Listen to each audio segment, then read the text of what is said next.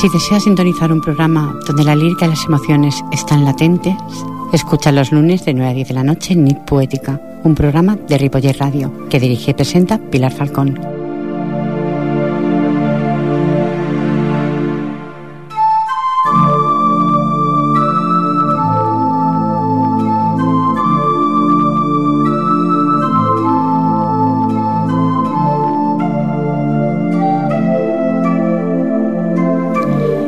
Expreso la verdad de mi corazón y la libero en amor. Sigo mi iluminado camino con la verdad por delante. Buenas buenas noches. Así es mi poética, tal y como se presenta. Liberamos e irradiamos lo que sentimos, cariño hacia la audiencia y siempre con la verdad por delante. Recuerde que soy la incondicional de cada lunes, Pilar Falcón, y en el control técnico tengo a Jordi Puig. Comenzamos.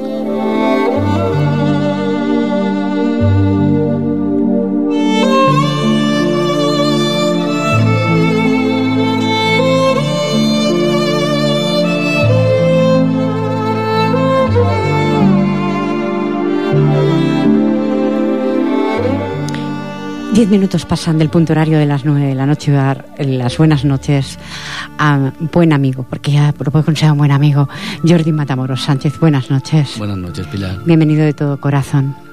Pues eso, muchas gracias. Gracias a ti, gracias a ti. Y junto a Jordi tenemos a su esposa, Monse. Buenas noches, Monse. Buenas noches. Buenas noches, guapísima. Bueno, pues vaya a pasar la presentación que ya ha estado en, este medio dos veces, quiero recordar, ¿no, sí, Jordi? dos veces y esta ya es la esta tercera. ya es la tercera. pues es así, la presentación. Mi nombre es Jordi Matamoros Sánchez. Nací en Badalona el 7 de febrero del año, bueno, dejémoslo ahí, hijo de padre catalán y madre andaluza.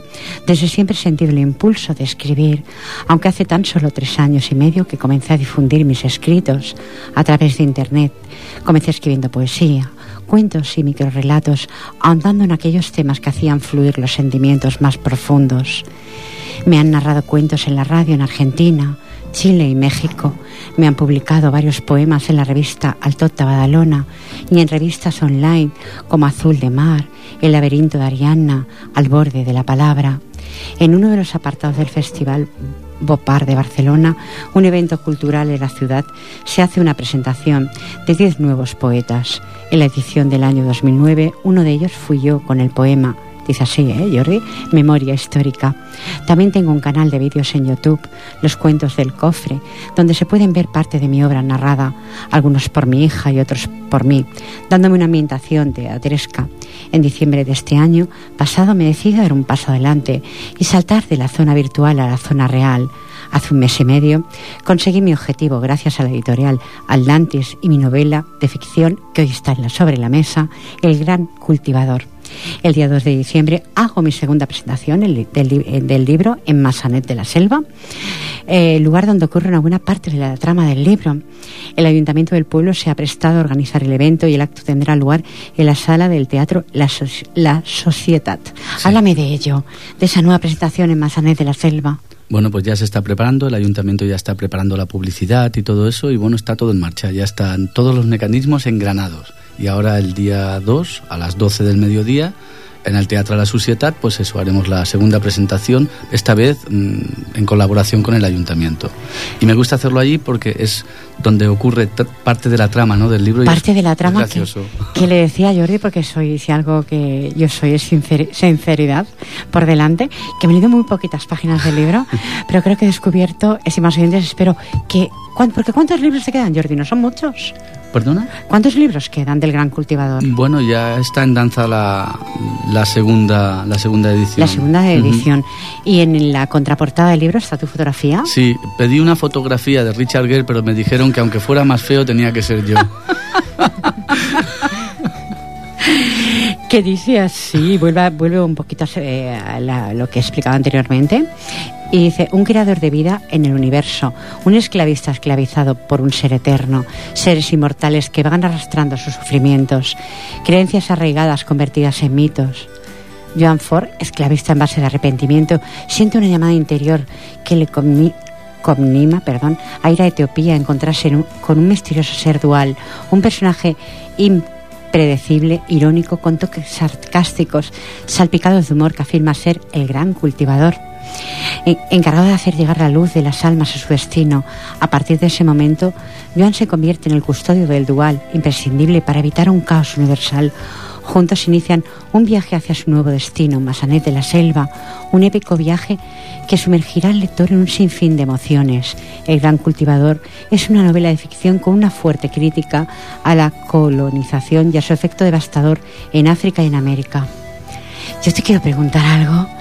Tengo aquí el punto del libro, algo que sí, por supuesto. En la página, encuentro en la página número 15, estimados oyentes, algo como, espérate que lo encuentre. Mm, tú sigue hablando, ¿eh? Puedes hablar, ¿eh? Sí, porque eh, se me ha ido de la página. Ahora me tenías en ascua. Ah, te tenía en ascua. es que me he quedado en blanco. Eh, recitas un poema, sigo leyendo, a ver, que se me ha ido de la página, te lo prometo, ¿eh? tenía el punto del libro. Voy a... Va a recitar porque además es poeta, además escritor es poeta, ¿eh? Se me ha ido, se me ha ido, se me ha resbalado. Jordi está riendo de mí, no te rías, es que esto se resbala. Ah, pensaba que no te reías de mí. se resbala? Mira, voy a narrar un microrelato, ¿vale? Por supuesto. Que se llama La abuela. La abuela, vamos a escucharlo. El camionero, a ver, perdón. Las gafas. Las gafas. Imprescindibles. El camionero no vio a la anciana hasta que fue demasiado tarde. El impacto fue brutal. La pobre abuela salió despedida hacia atrás. Por un momento dio la sensación de que burlaba la ley de la gravedad. Solo por un momento. Mientras caía al suelo, su vida se desvanecía. Un reguero de, un reguero de masa encefálica marcaba con escenidad una curva sinuosa desde el camión hasta la anciana. En la otra punta de la ciudad, en un hospital, un niño amanecía la vida, con un llanto. En su interior, el alma de la abuela se acomodaba a su nueva vida y todo recuerdo desaparecía con rapidez. El alma volvía, volvía a estar reiniciada. Corto pero con contenido. Intenso, siempre intenso. Intenso como este párrafo, que no es la página 15, por eso se me había resbalado, es la número 13, que dice, dice así, dices, escribes mejor, la vida es efímera. El amor, el dolor, el perdón son sensaciones pasajeras, tienen fecha de caducidad. Solo una cosa prevalece, la soledad del individuo ante sus miedos. Eh, eso te lo, te lo dijo aquel viejo borracho de la taberna que salía. Sí, sí. Es algo que estoy desvelando, queridos oyentes, pero quiero que compréis el libro, ¿eh? Por supuesto, porque estoy desvelando algo. Explícame eso de la vida es efímera, el amor, el dolor, el perdón, son sensaciones pasajeras. Porque al fin y al cabo todo es pasajero, todo, todo, todo puede pasar de un segundo a otro a un segundo plano, ¿sabes? O sea, realmente cuando nos queramos dar cuenta de que estamos saboreando la vida, estamos muriendo ya. O sea, realmente es todo muy efímero. Y en ese tramo lo único que pretendo decir es que se ha de saborear la vida. Con no se saborea. Se ha de intentar saborear. Pero no. No, no, es el caso. ¿Pero por qué? ¿Por el estrés que llevamos? ¿Por la vida que vivimos? Bueno, mm, yo creo que nos perdemos en tonterías, en tonterías secundarias que al final son lo que, lo que realmente marca nuestras vidas, que son un trabajo mejor, una situación mejor, un coche mejor, un piso mejor, una casa mejor. Y nos perdemos esos pequeños detalles que en definitiva son la vida y la dejamos como aparcada. Vivimos un poco en la apariencia para querer aparentar hacia los demás. Sí, sí. Esa sensación me da a mí. Sí, yo siempre, siempre lo digo con Monse que formamos, creamos un personaje y es el que ofrecemos a los demás. ¿Y por qué tenemos que hacerlo? Crear un personaje y no ser auténticos. Mm, pues no lo sé, yo procuro ser lo más auténtico posible, ¿vale? Mm, creo que es importante, pero mucha gente quiere ser más de lo que es, o sea, no, no están contentos con su vida y ahí radica todo el problema, ahí radica pues eso, que queramos aparentar lo que no somos, lo que... dar una imagen. Queremos vender una imagen. Vender una imagen absurda al fin y al cabo porque... Por supuesto. Porque al fin y al cabo la vida realmente no es eso, no es lo que mostramos, sino lo que sentimos. Y ahí nos perdemos. Estimados oyentes, un buen libro, El Gran Cultivador. Un libro que aún te queda alguno para poder eh, vender a los oyentes, si alguien llama a la ahora, radio. Ahora mismo los libros ya están en venta en Corte Inglés, AFNAC, eh, La Casa del Libro. La Casa del, libro, también. Hipercor y ahora estamos haciendo tratos con pequeñas librerías. En Badalona, por ejemplo, ya se puede adquirir en librerías normales, en Masanet también, y estamos hablando con pequeñas librerías para ampliar los puntos de venta del libro. Eh, lo que te deseo es, bueno, mm, fui a tu presentación. Sí. Fue un honor para mí. Fue no, un para honor mí, para mí lo fue. Ir a la presentación. Ya te dije pasé una genial. vez que me relajabas y verte allí me relajó. Y yo te lo agradezco, eso que digas que, que relajo, eso dicen, ¿eh? No sé si es verdad o no, eso de, es, que sí lo re- es. de que relajo. Y hay otro pasaje en que Jaume, Jaume creo que está aquí, te dice... El tiempo y la razón restablecerán el amor de la diosa madre, o quizá no, pero poco importa. Solo dual prevalecerá. Explícame eso. La diosa madre es el primer dios del que se tiene constancia, ¿no? Los dioses son pasajeros también y efímeros, o sea, cada cultura ha tenido los suyos y han ido quedando relegados también a un segundo plano.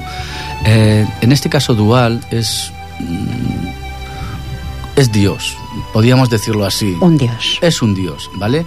Es un dios sobre el que están basados todos los mitos. Entonces, por eso dice que solo prevalecerá él, porque él es el real. O sea, en esta ficción, evidentemente. En esta ¿eh? ficción, En esta ficción, ahí. todos los mitos nacen de Dual. Por eso siempre dice que pase, pueden pasar mil dioses, pero Dual prevalecerá, porque es el de verdad. Eh, estimados oyentes, es un libro para asimilarlo, Sí. aparte de leerlo. Sí. Asimilarlo, página por página, porque hay mucho contenido en no tantas hojas, pero mucho contenido. Sí, es, está Mucha tratado- información. Es que está tratado como microrelato, con lo cual casi te diría que en cada frase, si buscas, puedes encontrar Mucho, como, cositas. una, como esta, la velocidad de la vida nos impide prestar atención a su esencia, Eso que es lo que hablabas lo que te acaba- anteriormente. lo que te estaba contando, ¿no? Y dice, la simplicidad de la sencillez ha quedado relegada al olvido. Eso hace que cuando por fin echamos la vista atrás, para la gran mayoría es tarde y ya solo queda esperar. Claro, es, es justo lo que acabamos de hablar, ¿no? Que dejamos relegado la vida, la, La vida, vida. a un segundo plano y tiramos hacia adelante la apariencia esa falsa que mostramos y muchas veces en ese tránsito perdemos nuestra personalidad, pero de verdad. Pero por querer aparentar hacia los demás lo que no somos. Sí, sí, sí, creo que tenemos una, patéticos, es una- qué pero, patéticos. pero es una necesidad humana, lo hace tantísima gente que es realmente es una pena porque Es una la pena vida- quien lo haga. La vida, quien lo haga, la vida es más sencilla que eso. La vida Yo es mucho sí. más sencilla que eso. Y tanto que lo es. Creo que hemos de saborear Lo que pasa es que no creo, yo, yo creo que luchamos contra esa sencillez por abarcar demasiado. Sí. Y perecemos en ello, ¿eh? la mayoría. Bueno, también es verdad que llevamos muchísimas, muchísimas décadas embarcados en el consumismo absurdo y ese consumismo absurdo es el que hace que tengamos que mostrar que tenemos más que el otro. Es un, es un efecto mariposa. sí que lo es, además de verdad. Bueno, pues hay mucho más del gran cultivador, pero no quiero desvelarlo porque lo que quiero es que lo compréis, estimados oyentes. 93 594 2164, repito de nuevo, 93 594 2164, línea abierta, ¿verdad, Jordi? ¿Lo digo bien? Muy bien, y vamos a escuchar otro microrelato, otro cuento, lo que desees para los oyentes. Pues en este caso otro microrelato. ¿m? Sin futuro. Un lapsus de lucidez invadió su mente. Recordó a su madre, a la cual hacía tiempo que no veía. La tristeza lo acercó al llanto. Como cada mañana, recordó que su mundo era un mundo sórdido de ansiedades.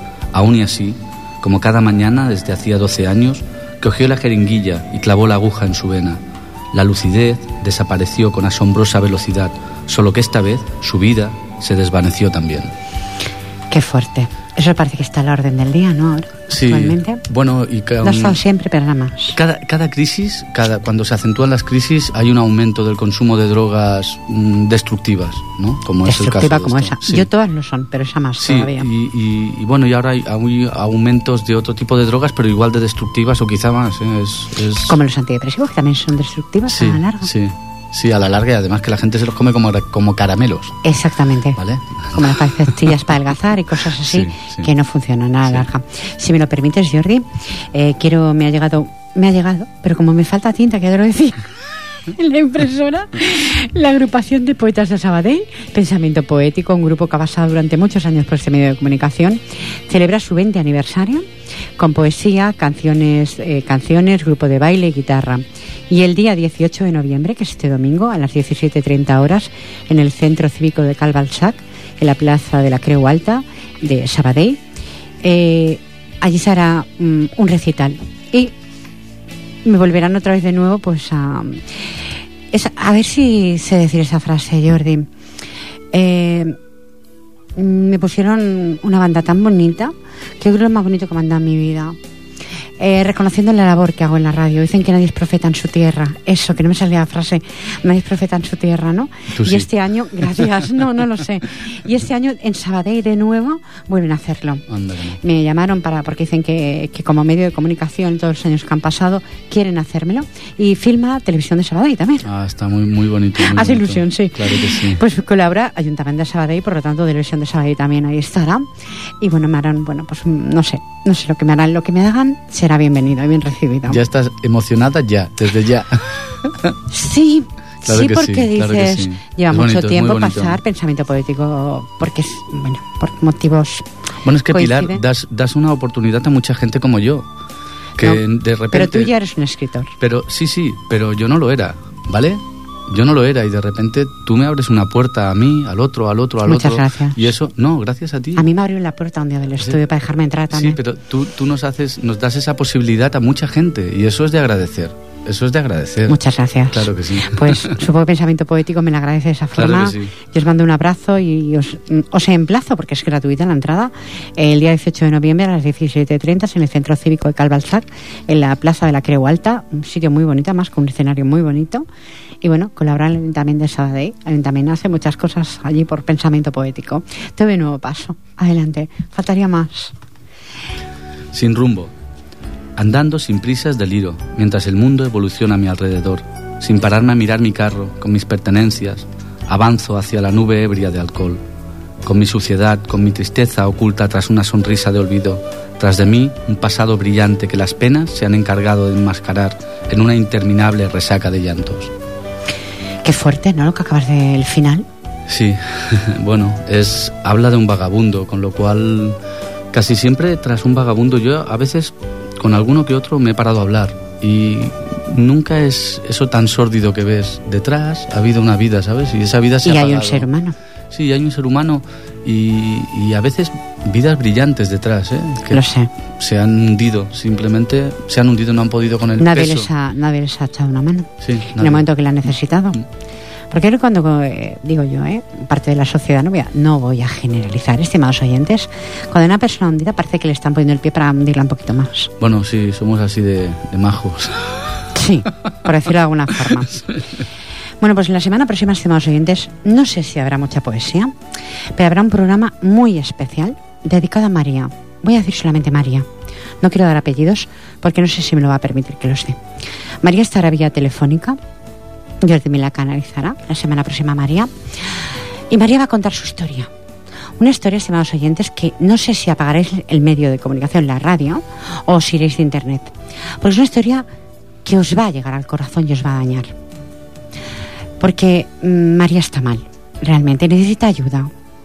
Yo no sé quién para pedir este medio ayuda a nadie cuando estamos en un país, en una crisis como está, el país y fuera también del país. Sí. No quiero pedir ayuda de dinero, pero quiero eh, mandarlo por ahí por la red. Si hay algún médico, alguna clínica que en Zaragoza la hay, que pueda ayudar a María. María es una persona en el borde de la desesperación y me llegó un email de ella, un email que me ha empatado muchísimo y quiero ayudarla. No sé si lo conseguiré porque soy un medio, bueno, soy un medio, somos un medio municipal. Bueno, pero todos te podemos ayudar. Yo sé que en la red todo me vais a ayudar, vais a ayudar a María, vais a ayudar a que esa persona se levante, levante su ánimo. Y María estarás la semana próxima, lo prometo, y normalmente lo que prometo lo cumplo. Te doy un nuevo paso. Muy bien. Avanzar.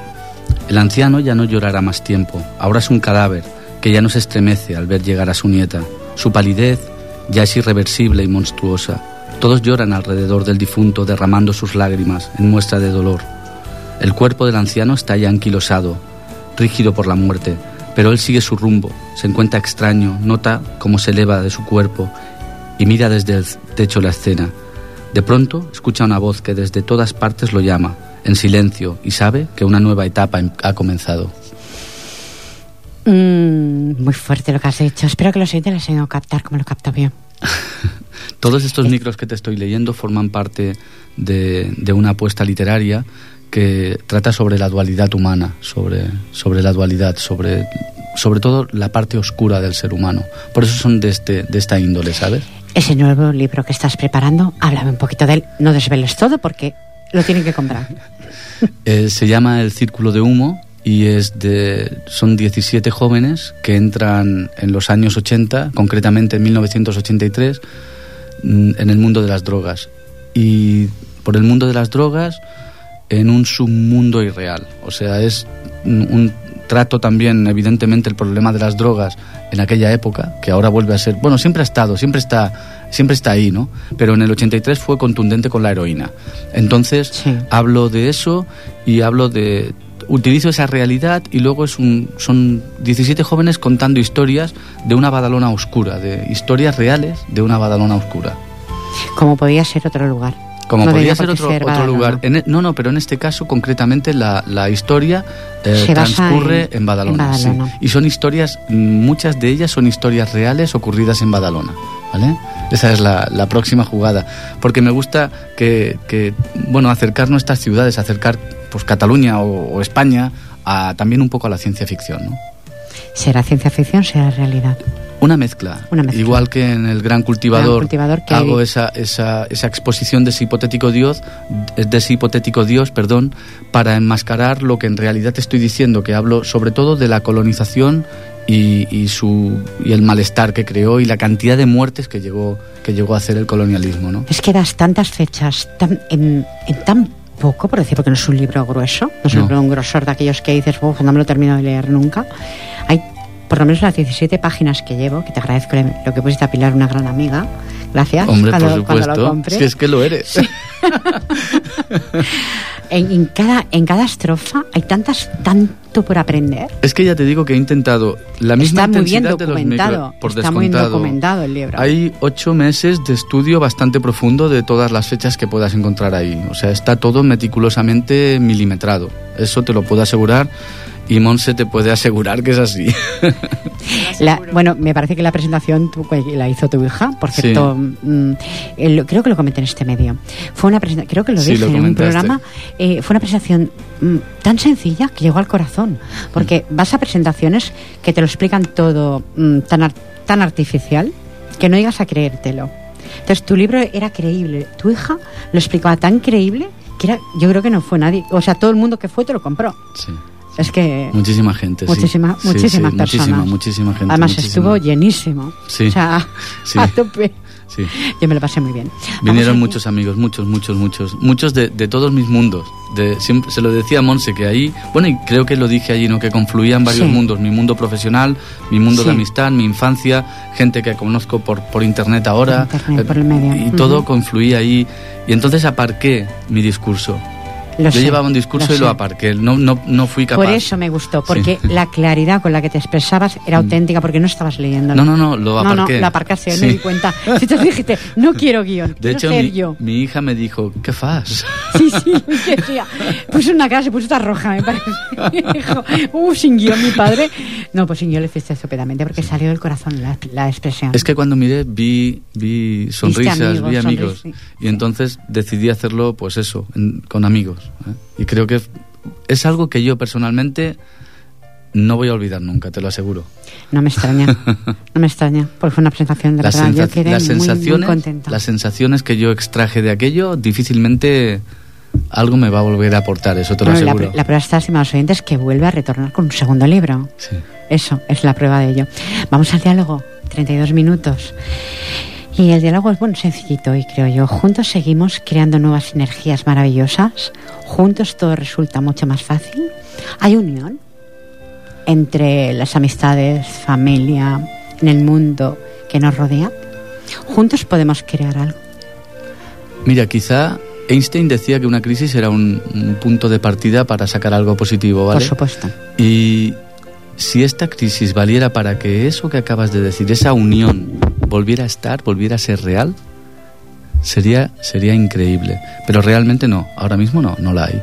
La gente, cada uno se encierra en su casa, en su mundo. En su mundo, los niños ya no juegan a la comba, ya no, ya no interactúan, juegan a la play.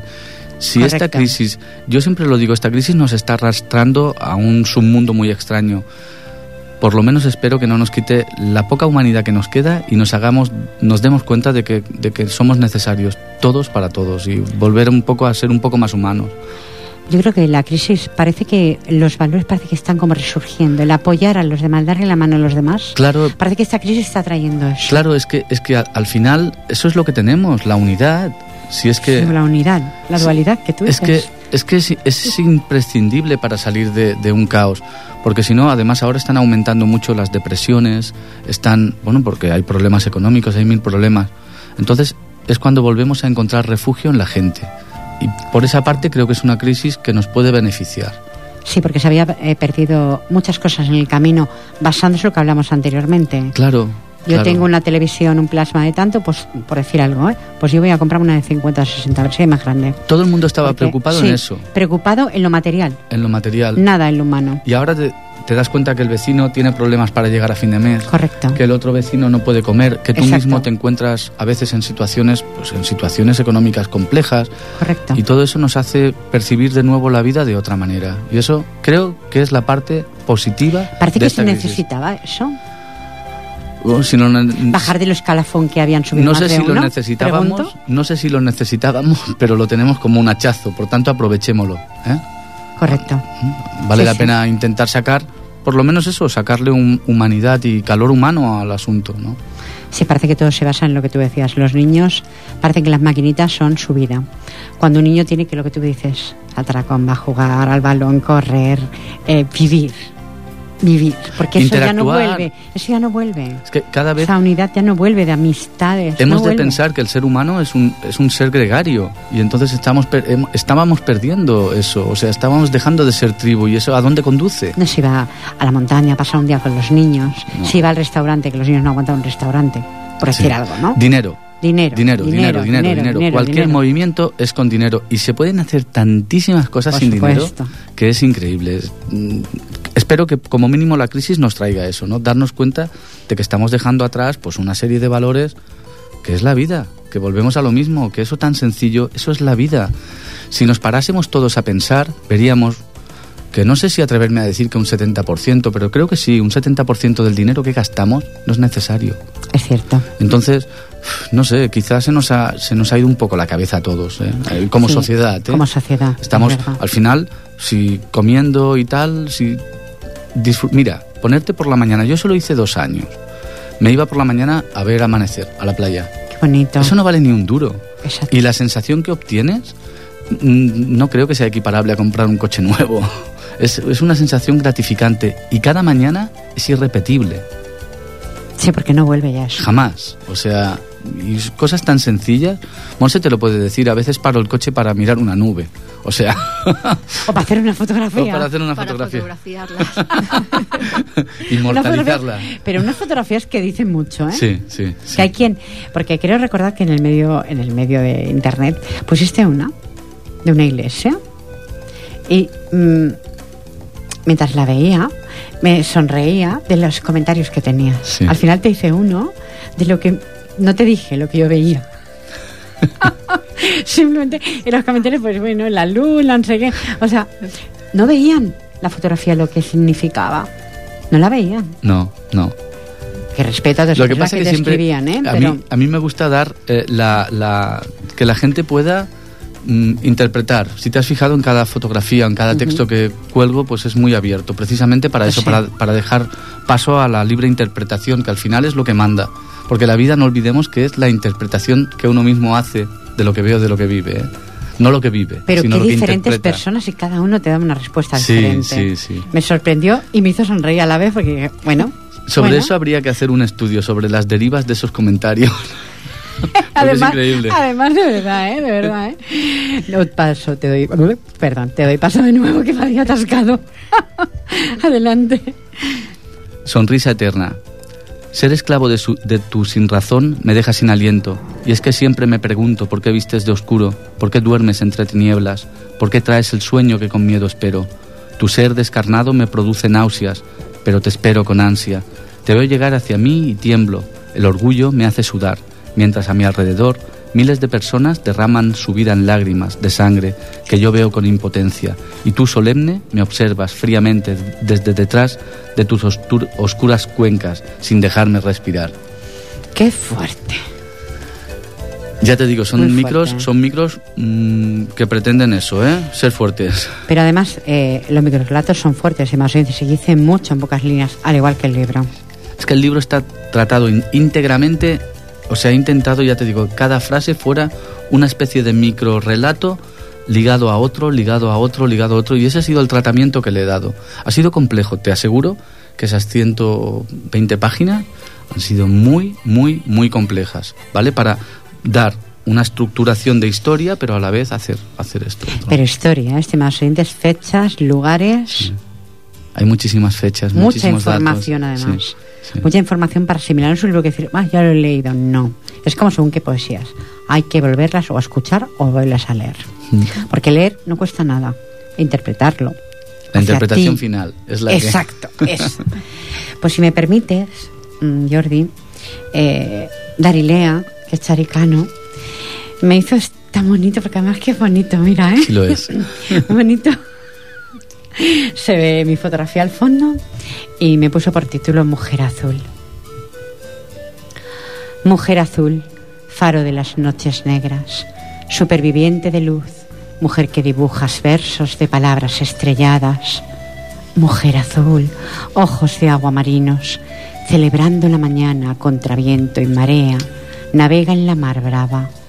Mujer azul, tu voz sirena en las ondas, celeste de pensamiento, caracolas son tus manos, velamen de sentimiento. Mujer azul, mirándote, recuerdo al mar que inquebrantable resiste el cambio de las mareas. Y es que es cierto eso del cambio de las mareas, ¿eh? Gracias, Chari, Darilea. Bueno, es que a mí me gusta mucho cómo escribe. Chari escribe muy bien. Pero cuando termina que dice inquebrantable resiste el mar de las mareas, ¿es cierto? ¿Y quién hoy en día no está in- mm, intentando resistir? Sí, eh, todos estamos ahí. Realmente todos estamos ahí. Yo creo que nos damos la mano más ahora. Sí, claro, es que al final, Estamos hablando anteriormente. al final ves que el problema de tu vecino acaba siendo también el tuyo, Exacto. ¿vale? Y ahí creo que es el punto ese de inflexión. ¿eh? Es aquello de aquella frase que decía, cuando veas eh, las barbas de tu vecino a remojar... Afeitar, pon las tuyas a remojar, remojar, algo así. así. Sí, porque eh, antes parecía, uff, aquel está mal, bueno, yo estoy muy bien, ¿no? Sí. Hoy en día es aquel está mal y yo estoy más o menos igual. Nos damos la mano, ¿no? Bueno, eso es importante. Mira que oyentes nunca hablo de, de política. Es algo que no me gusta hacer, ¿eh? Pero bueno, esto no es política, es diálogo, simplemente. No es política. La política la dejo para los políticos. Sí, porque no sé. Te, te paso de nuevo adelante. Un cuento un poquito más largo. Por supuesto, llama hay lugar para ello. Quizá mañana, ¿vale? Era de noche, la carretera secundaria estaba mal iluminada. Quizá fue por eso, o quizá por la excesiva velocidad de aquel auto, pero lo cierto es que el conductor no llegó a ver el camino de tierra que se adentraba en el bosque. El camino estaba medio sepultado por la vegetación y únicamente era transitable a pie. No tendría más de 200 metros e iba a parar a una solitaria casa de madera. A primera vista parecía abandonada. Solo la débil luz de una vela a través de una ventana indicaba que allí vivía alguien. Tres años antes, cuando la compró aquel matrimonio, huyendo de la ciudad para iniciar una nueva vida, el aspecto era muy diferente, pero las cosas, a veces, no son como las esperamos, y ella no se adaptó bien al lugar. Juan, no sé si me adaptaré, dijiste cuando la compramos, y lo dijiste cada día durante todo el primer año. Juan, volvamos a la ciudad. Juan, aquí no puedo vivir. Juan, me ahogo aquí sola. Juan, necesito ver gente. Juan, me deprimo. Así todo el puñetero año. Parece mentira cómo han cambiado las cosas. El primer, el primer año me insinuaste varias veces la posibilidad de dejarme. Supongo que después de aquella discusión tan fuerte te calmaste, pero me, me desilusionaste tanto que desde entonces cada día me digo lo mismo. Quizá mañana te deje abandonada. Tú ya ni me miras, ni me hablas. Eso me entristece, porque en el fondo aún te quiero. Quizá mañana te deje, pero no sé si soportaría no volver a verte. No sé si soportaría no volver a oler tu presencia. Quizá mañana te deje. Diciendo esto, Juan, como cada noche desde hacía dos años, volvió a cerrar el baúl donde había metido el cadáver de su mujer después de degollarla. Qué fuerte, estimados oyentes. Menudo final. Bueno, aquí también al principio del libro algo muy fuerte. Sí. No Este- quiero desvelarlo, pero sí, porque tú has desvelado esto. Sí. Este microrelato tuyo cuento, mejor cuento, vamos a decirlo. Pero hay algo muy fuerte al principio. Sí, sí, el, el primer tramo El primer tramo dices, "¿Mm?". El primer tramo pertenece a, un cuento que se llama El secreto y es Sí. muy, muy duro, muy duro. Con ese cuento he publicitado en varias ocasiones el libro, realmente.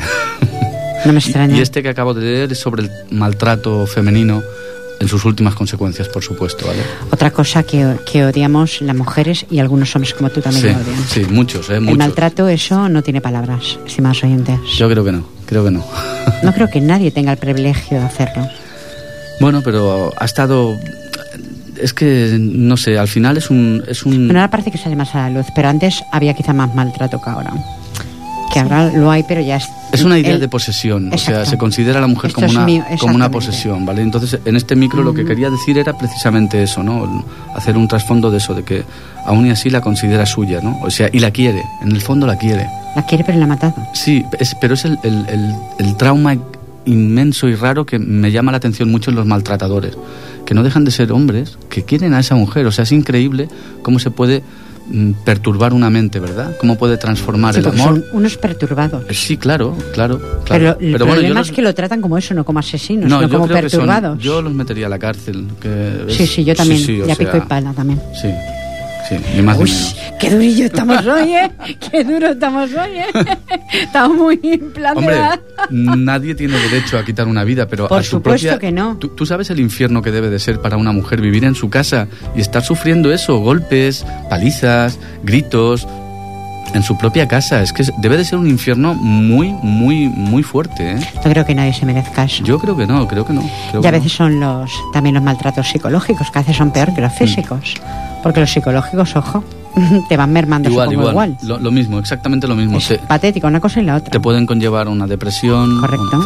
un de- Pues eso pretendo, todos estos micros van sobre eso, sobre esa parte Realista, por demás. Pero, rea- pero realmente lo que pretendo con ellos es que hagamos un punto de inflexión, ¿eh? no, no, no es entristecer ni nada, ¿no? sino que pensemos pues que eso son unas realidades. Creo que es un poco psicología urbana, intentar sacar de dentro lo mejor, lo mejor de cada uno por medio de unos textos pues bastante perturbadores, ¿no? porque realmente lo son. Hablan de la muerte, hablan de, de la tal. Son muy realistas. Yo no los veo perturbadores. Peor para que se perturbe Sí. por escucharla. No, no, así Es de verdad, claro. Es verdad, es verdad, es verdad. Te paso de nuevo. Vale. Perturba otra vez. El salto. Puedo volar, puedo volar, gritó desde el vacío, eufórico de alegría. Las escenas corren con rapidez, el suelo cada vez está más cerca. Abajo, esperándome, está la sonrisa eterna. Es corto, es de un suicida. Qué fuerte, no me ha dado lugar. No me ha dado lugar. No me ha dado lugar, ¿eh? Otro más, por favor. Son tan Sonrisa, cortitos. sonrisa eterna, ¿lo he narrado o no? No, yo aquí no lo recuerdo. Sí, este la acabo, espérate. ¿Sonrisas eternas? Su- la sonrisa eterna no siempre es la muerte. Pero bueno, Ya. Eh, narraré el de sublime, ¿vale?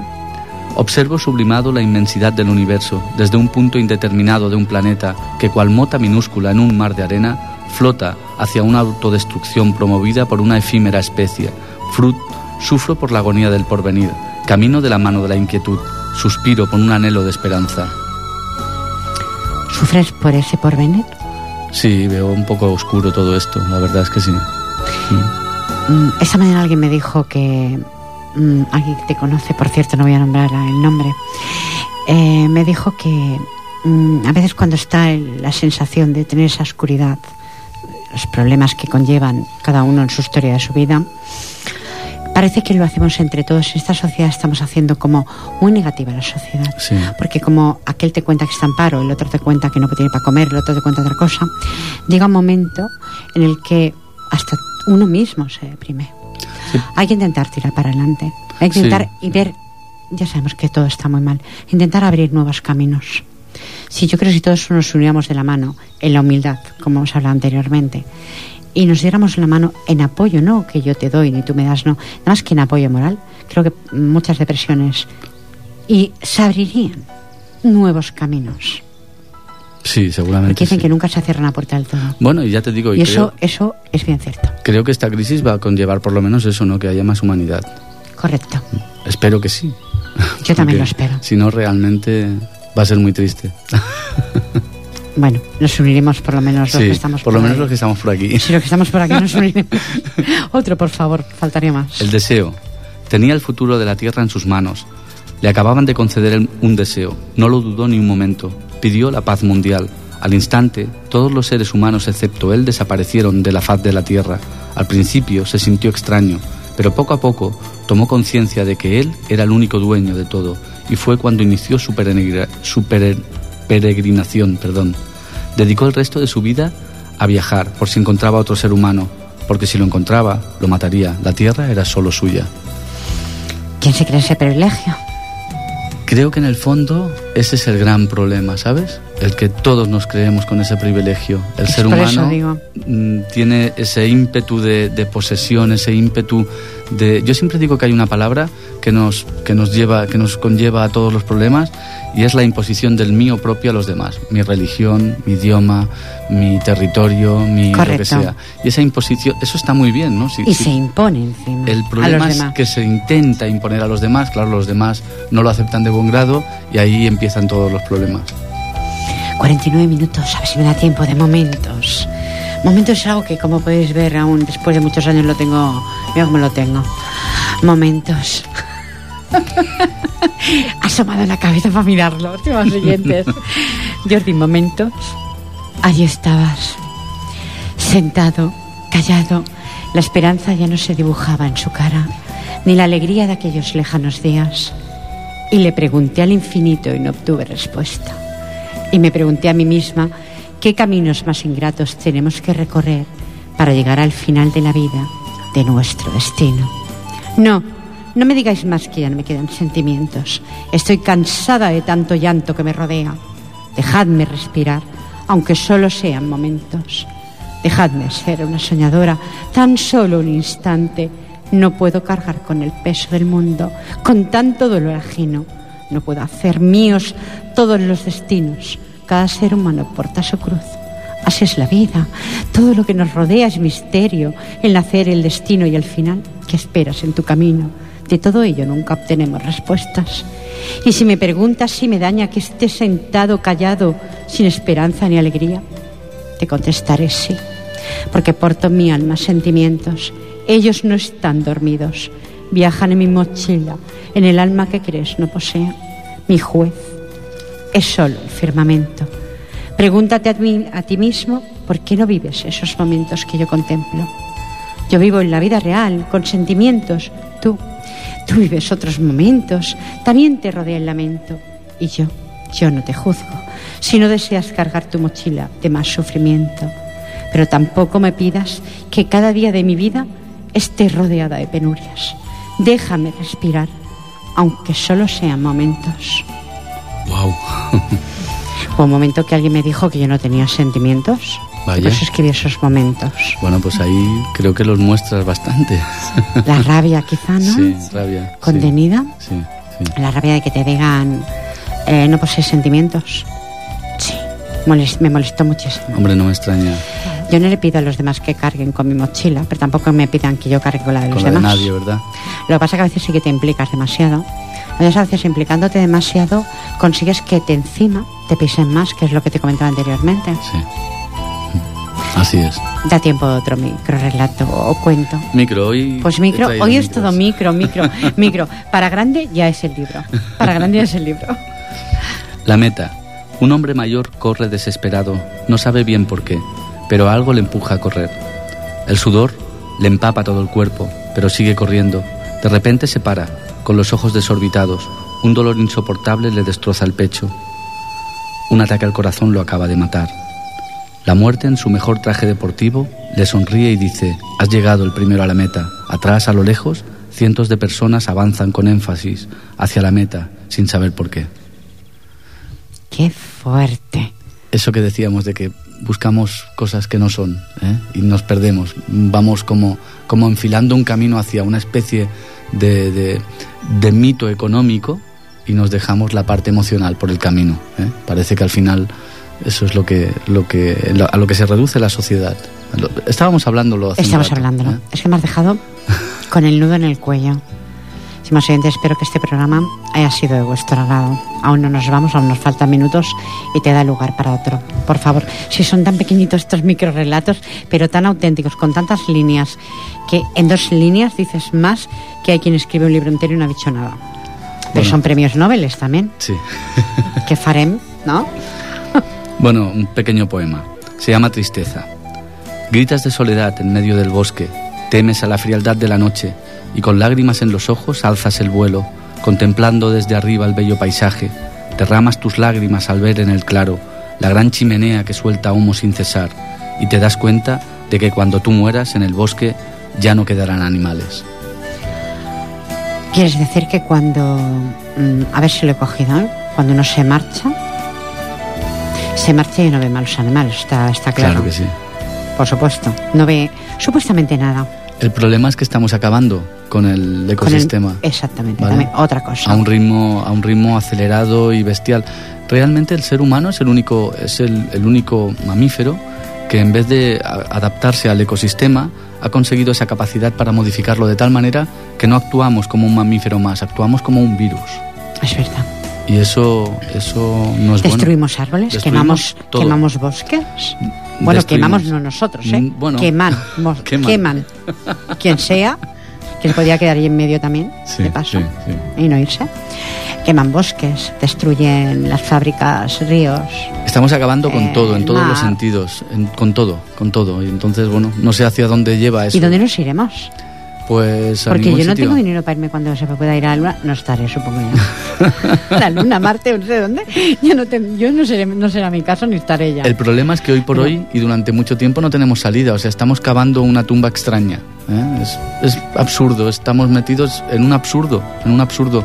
Y pero todo vuelve a ser por lo mismo, por la economía, por ese, por ese consumo desacelerado y, y absurdo, insisto. No sé, no sé hacia dónde vamos, hacia un mal sitio. No queremos dejar huella o mala huella de este programa en el sentido ese que hemos, no hemos sido eh, negativos, hemos sido realistas. Realistas. Como este programa es realista. Eh, los invitados no iban nada apuntado, todo es espontáneo. En este caso el tío igual. Sí. Cualquier se va asistiendo con la cabeza, pero es cierto. Y cuando ha comentado algo también es espontáneo. Este programa funciona así. Jordi Sintonía. Y ya nos marchamos 55 minutos sobre el punto horario de las 9. Decirte, Jordi Matamoros Sánchez, fue un placer Será un placer leer tu libro, asimilarlo y conocerte más interiormente. Sí. Monsea te conoce, para eso es tu esposa. Conocer lo que es el gran cultivador. Que yo creo que el gran cultivador eres tú. Cultivador de palabras y de hechos. Gracias. Es que lo eres. Muchas gracias, Pilar. Un libro que, estimados oyentes, eh, espero que el segundo que dices tenga tanto éxito como el primero. A ver. Va a serlo, seguro. Estamos ya metidos de lleno en él. ¿Tú le dirás a los oyentes, Jordi? Bueno, nada, pues agradeceros el, escucharme y, bueno, que el gran cultivador ya está en venta en Corte Inglés, AFNAC, en todos estos medios grandes y que bueno, creo que es un libro interesante, creo que podéis encontrar cosas muy interesantes en él. Entonces, bueno, pues emplazaros a eso, a leerlo y a criticarlo, a criticarlo profundamente, que eso me encanta. Pero críticas constructivas. No, incluso destructivas, me gustan. es que, ya, pero yo en 17 páginas que he leído no he visto nada destructivo. No, no, es... Quizá me ha enseñado más, cada día aprendo de los demás. Lo que he pretendido es un poco en, de trasfondo narro lo que yo creo de muchas cosas, ¿vale? Es lo que muestro, claro, una parte de tu alma, ¿no? En cada escrito que haces muestras un poco tu alma y ahí está bastante, bastante expuesta. Te deseo todos los éxitos en Masana de la Selva. Muchas gracias. La presentación de nuevo de una segunda edición de este libro. Espero que la vendas toda. Muchísimas es mi gracias, deseo. Y si puedo, no te digo que, que no vaya, ¿eh? Porque yo, de la Selva está un poquito lejos, pero bueno. Yo te espero, ya sabes. Tú vienes de Badalona aquí a Ripoller Radio. ¿eh? Monse, muchísimas gracias, guapísima, por estar ahí. A ti. Jordi, pues gracias por estar eh, en vías de sonido. Gracias, oyentes. Siento esa llamada que siempre pido para el invitado, jamás para mí, y no llega. Bueno.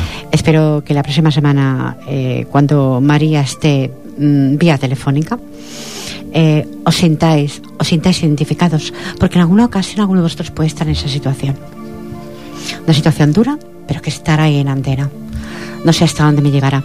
Y he pedido a otro medio de comunicación también la ayuda, a un medio grande, no quiero decir el nombre, la ayuda para ayudar a esa persona.